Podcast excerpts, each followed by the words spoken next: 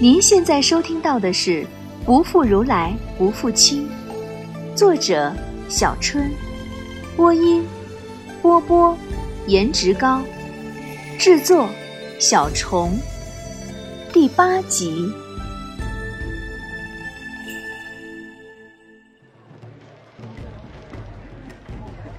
我跟鸠摩罗什母子还有温宿国王大臣一起在城门外迎接秋瓷王。既然知道他就是鸠摩罗什，我当然就知道为什么这个文氏儿听上去这么耳熟。原来就是温宿，是新疆阿克苏旁边的一个县。两千年前，这里是个很小的国家，隶属于龟兹。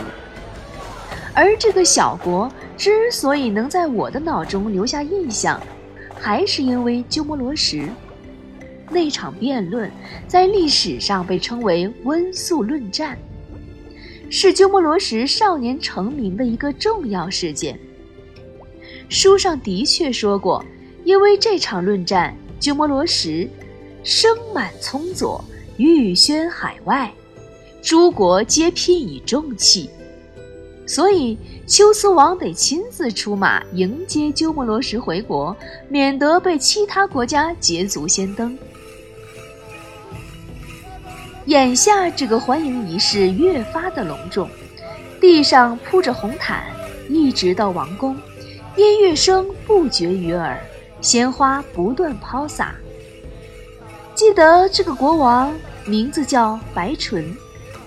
白家是班超扶植起来的，班超的西域都护府就设在龟兹。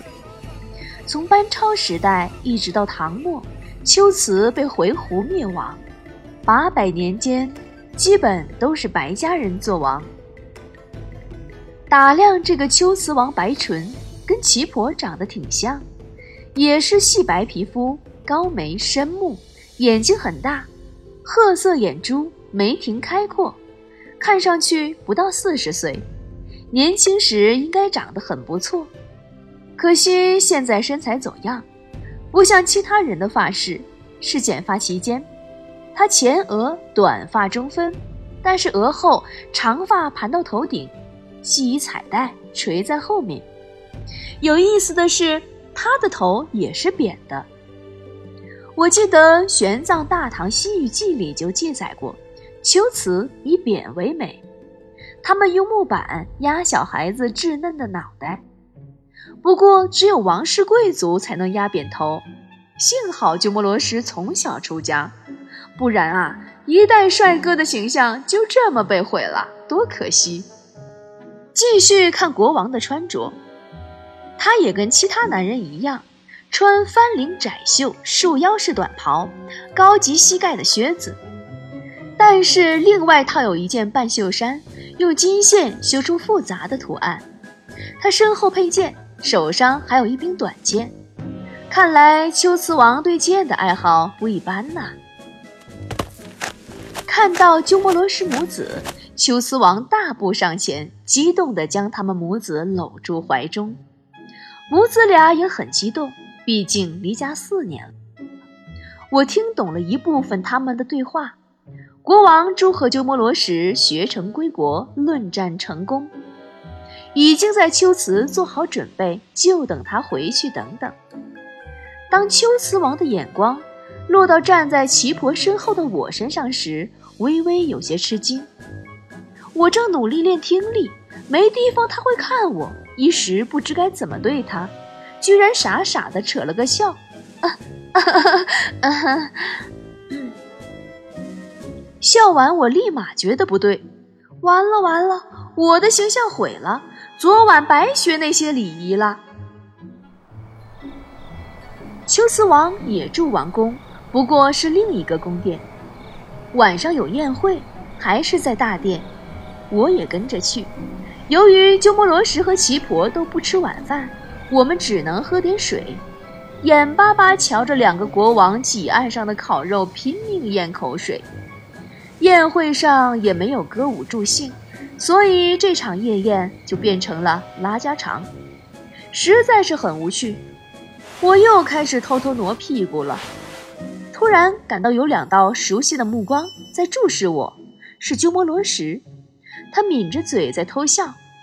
我四下瞅瞅，没人注意，冲他挤挤鼻子、吐舌头，惹得他想笑又不敢笑。他转过身对两位国王说：“天已晚，王就一路劳顿，宜早点安顿。”于是大家把酒啊，我们是水，言欢，结束了夜宴。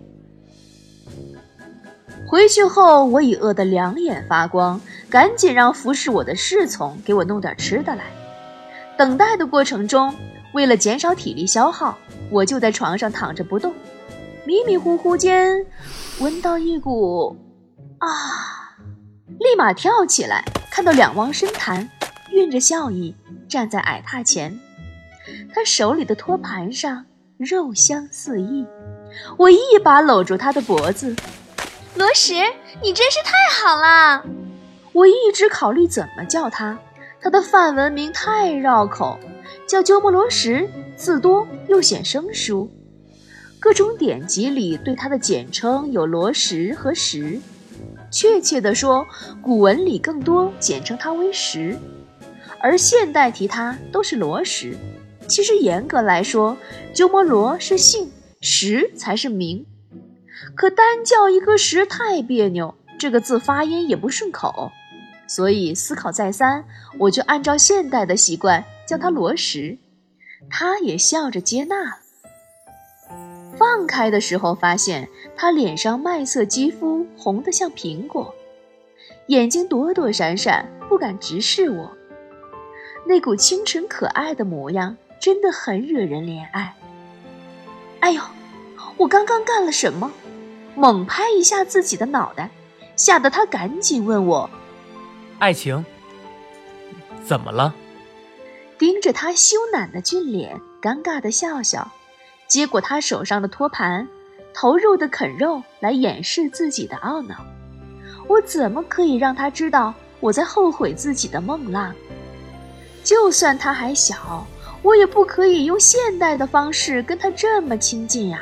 他毕竟……有个不可更改的特殊身份。他脸上的嫣红好半天才退下去，没话找话的问我：“今天要学什么？”我叹了口气，停止啃肉。你去找别人教吧，我教不了你。他大吃一惊，刚褪完红色的脸上开始有些泛白。为什么呀？罗什有什么地方做错了吗？你怎么会有错呀？是我是我真的没本事教你，你可是鸠摩罗什哎。讲《论语》我没有书，也背不全，只是把会背的部分教给他，顺序肯定是颠倒的，背也肯定有背错的地方。他聪明到听一遍就能记得住，我再讲下去呀，到时他满脑子错的东西。一代大翻译家岂不是被我给毁了？我可担不起这么大的责任，中原佛教事业还等着他去发扬壮大呢。可是，可是你教的很好啊。他的声音有些颤抖。你讲的很有趣，我一听就能记住。那是因为你聪明，不是我教的好。我望入两汪清澈的深潭，认真地说：“罗什，你是我见过的最聪明的人。”他的声音柔和的像醇厚的美酒，同样认真的回答：“爱情，你也是我见过最聪明的女子。你懂很多东西，最难得的是你对佛法的悟性。”有你为师，罗什对中原汉地很是向往。有朝一日，罗什希望能够亲历汉地，看看是怎样的水土孕育出爱情你这样灵秀的女子。这么温暖的话，如此真诚的语气说出，我的信心不由小小膨胀了一下，忍不住联想，他对中原最初的兴趣是不是源自于我呀？不过，我马上就垂头丧气了，因为我那不叫聪明，叫剽窃。我连他的翻译都剽窃过，而他这个事主居然还称赞我有慧根，拿现代啊，那可是侵权呀！我耷拉着脑袋，一脸痛苦状。只是，见我抬头茫然的看他，他强忍着笑。你若没有那些看上去傻傻的表情，便能更聪明了。死小孩，敢取笑老师！我跳起来要掐他的脖子，被他大笑着逃过。我追着他绕圈跑，哎，他腿长，我老人家还真硬追不上他。我还不信我掐不到你，多你十年的饭不是白吃的。我哎呦一声跌倒在地，他果然赶紧跑到我的身边，焦急地问我伤到了没。我趁他不备，终于成功掐住他的脖子。你个死小孩，以后不准再说我傻，我那叫率真，懂不懂？真的是，好歹我也是你老师，要尊师重道，懂不懂？就算你是鸠摩罗什，也得跟我谦虚点儿。我摇着他的脖子，看着他纯净的脸越来越红。我掐得太重了吗？赶紧放手，凑近他的脖子细看。哎，我下手重了吗？啊，你疼吗？啊。对不起啊！他的脸红得要滴血，眼睛又开始躲闪。他侧过脸，微微拉开一些我和他的距离，喃喃地说：“爱情，继续教我好不好？”我叹气，一手托住下巴：“啊，可我连个课本都没有，跟你讲的《论语》都是凭记忆，有很多错，净教些错的，还不如不教。”误人子弟呀！他定定地看着我，眸子晶亮，脸上依旧泛着红，一抹微笑浮出嘴角。是为这个吗？这有何难？哎，To teacher not teacher, this is question。我没法子拒绝他，又怕自己教坏他。我本来就不应该出现在他的生命中，没有我。他也能成为那个威名四射的大法师，而有我呢？我到底在他的历史中扮演了什么角色？会不会对他产生负面的影响，从而改变历史呢？起码，他本来无论如何啊，也不可能讲一口现代汉语的。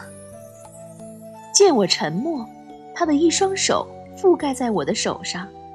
掌心的温暖迅速传导到我全身。爱情，是佛祖让我遇见了你，这份缘，罗什很珍视。罗什诚心学汉语，就算你不想教，也等到了秋辞，你回汉地好吗？浅灰眸子里的盈盈水泽，倒映出一脸迷茫的我。我只是个匆匆过客。就算时光穿越表暂时坏了，我也一定得回去，只是时间早晚而已。但是，我的穿越能与年少时候的鸠摩罗什相遇，不用缘字，还能有什么解释？我们的两行脚印只是偶尔的重合，这段生命旅程过后，再无交集的可能。我又何须顾虑这么多？只要我小心一些，不再把我的现代特征表现出来，对历史应该不会有影响。最重要的是，我真的很喜欢每天跟这个天才少年点滴温情的相处。既如此，吾便继续教汝。从地上爬起，拍拍身上的灰尘。昨日所习。吾且温一遍，我得纠正他的现代汉语了。他眼里有欣喜，有惊讶，估计有点不适应我那一口文言，但也不说什么，赶紧爬起来去拿素描本儿。第二天晚上，他携着一本《论语》，出现在我房间。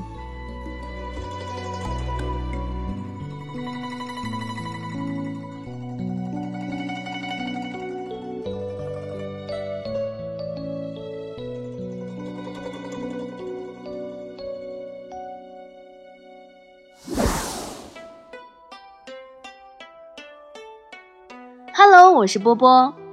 维语呢是十世纪时回鹘语而来，应该是阿拉伯语的一种。我在新疆的时候啊，曾经问过一个维族人，他们说他们能听懂百分之三十到四十的阿拉伯语，但是阿拉伯语呢是三十六个字母，维族语呢是三十二个啊，是那个维族人这么说的，没有考证过。而吐火罗语呢，在龟兹回鹘化了后彻底消失，成了死掉的语言。《玄奘大唐西域记》里面说，其俗生子以木压头，欲其贬地。小说里的龟兹国王的装束是根据克孜尔千佛洞内国王和王后供养人像，大约呢是在隋唐时期。那么对古龟兹有兴趣的宝宝呢，建议可以去看一下 CCTV 十探索发现系列片《消失的绿洲古国》第七集。从语言、文字、风俗、宗教、音乐等各个方面介绍了秋瓷，还有就是《新丝绸之路》第四集《一个人秋瓷》，里面专门介绍罗什。我挺喜欢里面的演员，长得特别符合我心目中鸠摩罗什的长相，是个老外演的，很斯文的帅气。虽然是个纪录片，出镜也没有几分钟，但是演员挑的还是很认真的，值得推荐哦。